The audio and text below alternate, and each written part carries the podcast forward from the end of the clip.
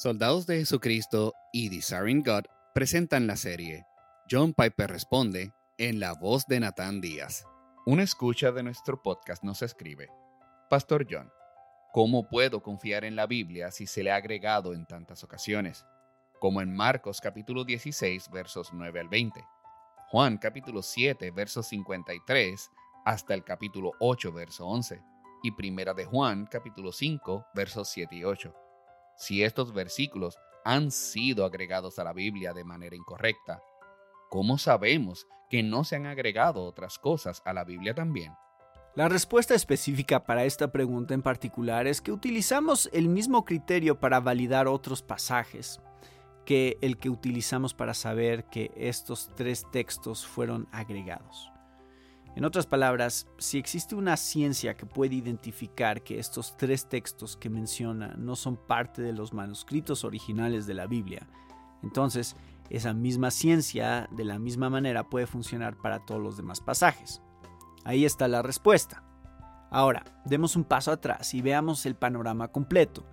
La Biblia fue escrita en hebreo y griego siglos antes de la imprenta.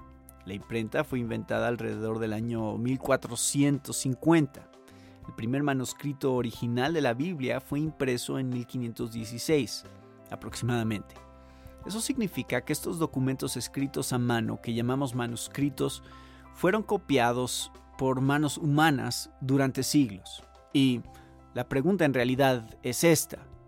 Tenemos hoy los mismos textos griegos y hebreos delante de nosotros para traducirlos al español o al inglés o a cualquier otro idioma o para leerlos en griego y en hebreo. Tenemos los mismos textos que corresponden en esencia con los documentos originales que Dios inspiró cuando fueron escritos. La ciencia de la crítica textual, ahí está la frase crítica textual, es el nombre de esta rama académica particular. Esta ciencia se dedica a responder esa pregunta. Se especializa en comparar miles de manuscritos griegos y hebreos y deducir de esas comparaciones dónde están las diferencias entre dos o más docenas de documentos y, cuando hay diferencias, cuál versión es más probable que sea la original. ¿Cuál es la original? Aquí está la razón por la que tenemos una fuerte confianza en que la ciencia de la crítica textual tiene éxito en discernir la redacción original de los manuscritos. Existen más de 5.800 manuscritos griegos, ya sea del Nuevo Testamento entero o de fragmentos. Eso es increíble si conoces la historia de los manuscritos. En otras palabras, cuando los críticos se sientan a realizar su trabajo, ellos no comparan entre 3 o 4 ni entre 50 manuscritos. Eso nos dejaría dudando cuál era la redacción original. Ellos tienen miles de textos de diferentes lugares, de diferentes tipos, que funcionan como confirmaciones de la redacción original. Aquí está la manera como lo dice Daniel Wallace, que fue un crítico textual muy prominente. Los eruditos del Nuevo Testamento enfrentan una embarazosa riqueza comparada con los datos con los que deben trabajar los eruditos clásicos de griego y de latín.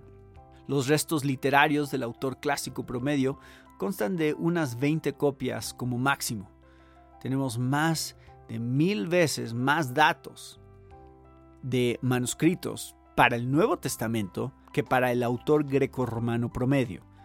No solo esto, sino que los manuscritos existentes del autor clásico promedio no son anteriores a 500 años después del tiempo de escritura, pero para el Antiguo Testamento tenemos que esperar solo unas cuantas décadas para obtener las copias supervivientes. Pero aquí está el factor decisivo. Esta es, creo yo, la conclusión del asunto. Incluso cuando aún existan algunas dudas sobre la redacción de un texto en particular, exactamente cuál es la redacción original y cuál no, existen muy pocas instancias de esto, no tienen ningún efecto en ninguna verdad esencial del mensaje del cristianismo. Así que escucha a Paul Wagner y recomiendo su libro, se llama Una guía para el estudiante de la crítica textual de la Biblia.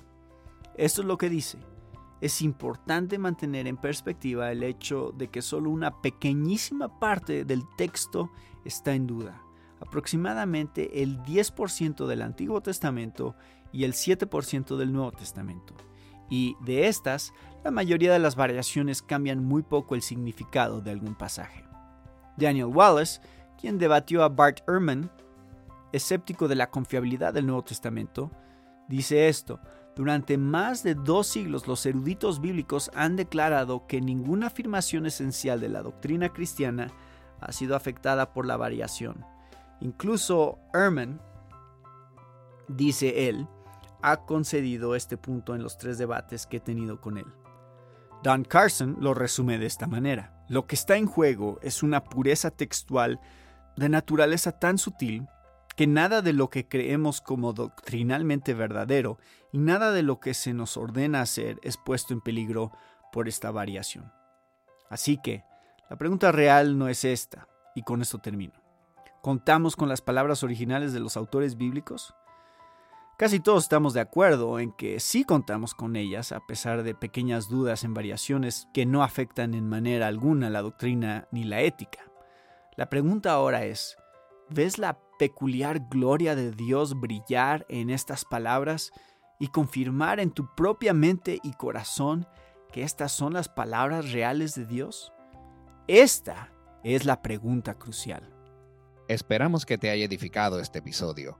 Si deseas escuchar otros episodios, puedes encontrarlos en nuestro sitio en internet somosoldados.org. Gracias por escucharnos.